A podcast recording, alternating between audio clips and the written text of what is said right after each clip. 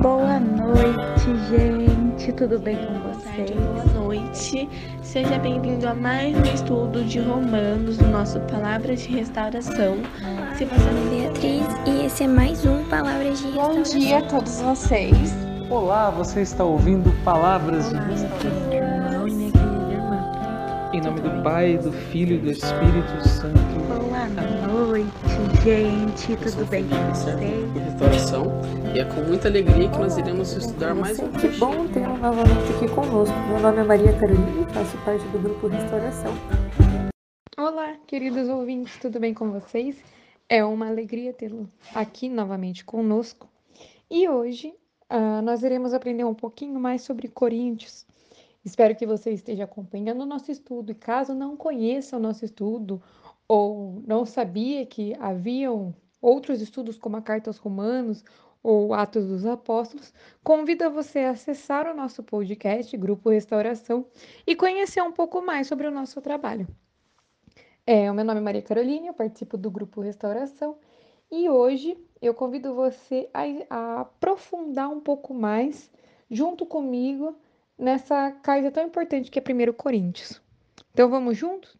Mas antes de começarmos, eu peço que você abra o teu coração para o Espírito Santo, para que aquilo que for dito não apenas passe, mas fique e faça morada no seu coração porque a palavra de Deus ela foi feita para habitar em nosso meio e mudar as nossas vidas. Então vamos juntos clamar ao Espírito Santo para que ele possa nos dar o entendimento e a sabedoria necessária? Vinde, Espírito Santo, enchei os corações dos vossos fiéis e acendei neles o fogo do vosso amor. Enviai o vosso Espírito e tudo será criado, e renovareis a face da terra. Oremos, ó Deus, que instruíste os corações dos vossos fiéis com a luz do Espírito Santo, fazei que apreciemos retamente todas as coisas, segundo o mesmo Espírito, e gozemos sempre da sua consolação. Por Cristo Senhor nosso. Amém. Bem, agora iremos ler Coríntios, capítulo 6, do versículo do 1 ao 11. Convido você a abrir a sua Bíblia, ou então abrir o seu aplicativo, ou acompanhar a leitura aqui comigo. Vamos juntos? Quando alguém de vocês tem uma questão com o outro, como ousam levar o caso para ser julgado pelos pagões e não pelos membros da comunidade?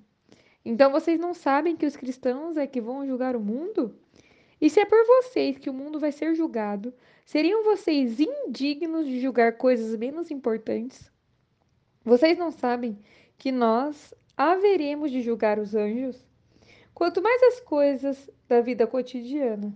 No entanto, quando vocês têm processos dessa vida para serem julgados, vocês tomam como juízes pessoas que não têm autoridade na igreja. Digo isso para que vocês se envergonhem. Será que entre vocês não existe ninguém su suficientemente sábio para servir de juiz entre os irmãos? No entanto, um irmão é intimado em juízo por outro irmão, e isso diante de infiéis. Só o fato de existirem questões entre vocês já mostram que vocês falharam completamente. Não seria melhor sofrer uma injustiça? Não seria melhor ser roubado? Ao contrário, são vocês que roubam e cometem injustiças, e isso com os próprios irmãos. Vocês não sabem que injustos não herdarão o reino de Deus? Não se iludam. Nem os imorais, nem os idólatras, nem os adúlteros, nem os depravados, nem os efeminados, nem os sodomistas, nem os ladrões, nem os avarentos, nem os bêbados, nem os caluniadores irão herdar o reino de Deus. Alguns de vocês eram assim. Mas vocês se lavaram, foram santificados e reabilitados pelo nome do Senhor Jesus, Cristo e pelo Espírito do nosso Deus. Palavra da salvação. Glória a vós, Senhor. Bom, são palavras bem duras essa que Paulo vem nos dizer nessa parte da carta. Como comentamos lá no começo, a carta aos Coríntios é na verdade uma é uma afronta assim de Paulo a essas pessoas que vivem na comunidade, porque a comunidade se deixou levar pelo que era a cidade de Coríntio e está sofrendo muita. É, os irmãos lá não se obedecem mais, não se enxergam mais como, os irmãos, como irmãos, se enxergam como superiores, um quer ser maior do que o outro. E Paulo, em todas as vezes que ele é duro, ele lembra a essa, as pessoas de Corinto que elas fazem parte de uma comunidade que veio para santificar, uma comunidade que veio de Jesus Cristo pelo poder do Espírito e que as pessoas se esquecerão disso. E quando Paulo é, vem ao conhecimento dele de que esses irmãos estão usando o juiz né, da cidade, em vez de se auto-julgarem, em vez de se auto-ajudarem, estão usando o juiz da, da cidade de Corinto, Paulo se aborrece muito. Ele fica muito triste porque os irmãos que vivem em comunidade estão brigando um com o outro. E pior do que isso, quando eles brigam, eles ainda recorrem a tribunais pagãs para é, deixar públicos os conflitos que a comunidade estão, estão, está vivendo. Então ele deixa tipo assim explícito que a comunidade em Coríntio está sofrendo muito. A, a comunidade em Coríntio se perdeu. Os coríntios não vivem mais em harmonia como Paulo havia criado e deixado a igreja. Eles vivem para a soberba, eles vivem para a avareza. E é uma vergonha, né? Usar o ambiente público para uma congregação cristã. Para Paulo era vergonhoso ele saber que as pessoas nessa comunidade brigavam e em vez delas é, se ajudarem, em vez de um ajudar o outro e falar: olha, nesse sentido, quem está errado é você, quem está errado é você, vamos tentar melhorar isso junto, vamos tentar refazer aquilo que de errado foi dito, vamos nos desculpar. Não, as pessoas ficavam uma em cima da outra se acusando e ainda levavam essas acusações para fora da comunidade. Então as pessoas de fora já não eram grandes é, já não tinha grande admiração né, pelos, pelos cristãos. Então, quando Paulo soube de tudo isso, ele falou assim: Isso é uma vergonha para a igreja, porque em meio a tanta injustiça, em meio a tanta difamação que nós estamos vivendo, que eu sou caçado, que eu sou ameaçado e tantos outros cristãos no mundo sofrem essa perseguição, vocês que deveriam ser o suporte um do outro estão caçando e ameaçando um ao outro. Vocês que deveriam julgar o mundo, julgar a cidade onde vocês estão, para não julgar num sentido ruim, como a gente usa hoje. Não julgar tipo, ah, o que você faz é errado e você vai apodrecer no inferno. Não, Paulo quis dizer, tipo assim, julgar a cidade no sentido de falar assim: olha, não é essa a salvação que Deus quer para você e eu posso te ajudar. Mas em vez de eles usarem isso para acolher a cidade, eles estavam deixando a cidade é, diminuir e tirar de Coríntio, tirar da comunidade em que eles viviam a paz e a santificação. Eles se esqueceram para onde eles vão. Eles esqueceram que o verdadeiro sentido deles estarem juntos é para se ajudarem e não para se diminuírem. Eles esqueceram que eles estão lá para acolher a cidade e transformar a realidade daquela cidade.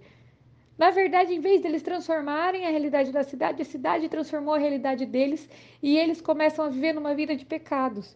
Eles começaram a dar brechas para que acontecesse brigas e reviravoltas dentro do próprio cristianismo.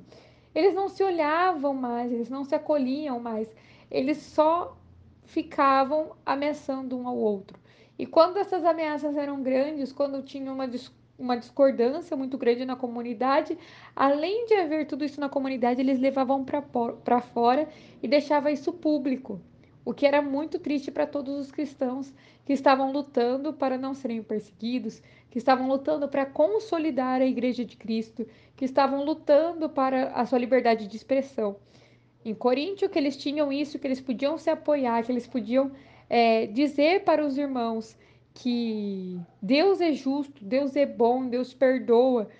Como disse Paulo no final né, desse versículo, que alguns deles já viviam isso antes de serem batizados, mas eles foram batizados, eles se lavaram, eles tiraram aquele pecado deles para viver na comunidade. Porém, tudo aquilo voltou. Porém, aquele eu que ficou no passado, na verdade, não estava mais no passado, estava no presente. E quando a gente deixa que a nossa comunidade não não ser guiada por Cristo, mas ser guiadas por pessoas, dá errado. a gente briga com os nossos irmãos, a gente briga com os nossos colegas de caminhada, a gente briga para ver quem vai ter o maior cargo, a gente briga com quem não tem a mesma opinião que a gente. E isso dá errado, porque a gente não está mais com os nossos olhos voltados inteiramente para Cristo. A gente esquece que Cristo nos amou primeiro, que Cristo nos escolheu primeiro e que a nossa função, independente do cargo que seja, independente de quem a gente divida essa essa caminhada, essa pessoa é sim importante e merece o nosso respeito. Merecemos amar e ser amados. Então, a comunidade se esqueceu disso. Então, essa parte, né, do 6 a 11 são palavras muito duras que Paulo usa, mas que servem para correção. Servem para as pessoas tirarem as travas dos olhos e falar: "Cara, esse meu irmão, eu poderia ter ajudado ele em vez de ter levado ele ao envergonhamento público. Eu poderia ter ajudado, eu poderia ter feito mais em vez de ter envergonhado meu irmão. E aí eu deixo esse questionamento aqui para você. Quantas vezes em nossa comunidade, com os nossos irmãos de grupo, com os nossos irmãos de caminhada, com os nossos irmãos de paróquia, nós vemos pessoas que estão sofrendo. Sofrendo que eu digo é tipo assim, é, estão mais afastadas de Deus do que normalmente são. Estão afastadas, não estão conseguindo sentir Deus presencialmente, estão seguindo caminhos que normalmente ela não seguiria, e em vez de ajudar essa pessoa, nós a julgamos e colocamos nela um peso maior do que ela suporta. Em vez da gente acolher, em vez da gente falar para ela que ela foi lavada disso, que Cristo já tirou esse pecado dela, que Cristo já libertou ela, que Cristo a ama, nós ficamos falando para ela o quanto que ela faz errado. E aí, em vez da gente ficar só entre nossa comunidade, a gente começa a dizer para os outros que aquela pessoa que vive em nosso meio também está errada. E isso vai levando a pessoa numa, num, em, ter um, um conflito interno. Então, deixa essa reflexão aqui para você. Quantas vezes nós não agimos como a comunidade de Coríntios, que fomos acolhidos por um Deus que ama, que fomos apresentados a igreja, que fomos batizados, que fomos crismados, que recebemos dons maravilhosos do Espírito Santo, que conhecemos a verdadeira palavra de Cristo, que fomos amados e a partir de um momento a gente esquece isso e começa a olhar só para os homens que vivem em nossa igreja. A gente começa a olhar só para os homens da nossa comunidade, começa a olhar só para os homens do nosso grupo e a gente esquece que dentro de cada um de nós habita um Espírito Santo que faz milagres, o Espírito Santo que traz cura, um Espírito Santo que é grandioso, que é parte do amor de Deus que habita entre nós. E que em vez da gente se ajudar, em vez da gente se acolher, em vez da gente falar, cara, irmão, eu estou aqui e eu faço parte da comunidade junto com você, o que você precisar, eu posso te ajudar, eu posso te ajudar a corrigir você, você me corrige e juntos vamos caminhar para a santidade. Em vez de a gente fazer tudo isso, a gente só julga o nosso irmão pelo pecado que ele está inserido.